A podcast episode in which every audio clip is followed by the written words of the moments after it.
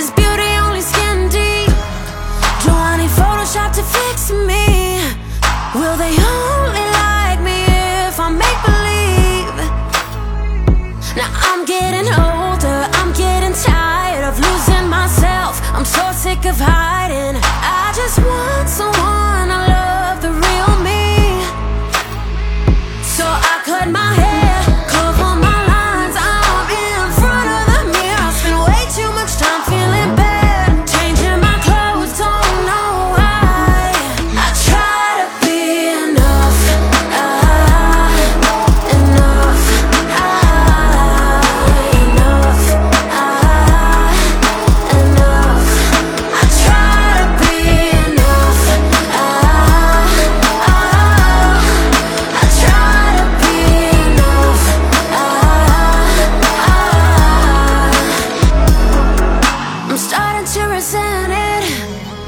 Things I waited for attention.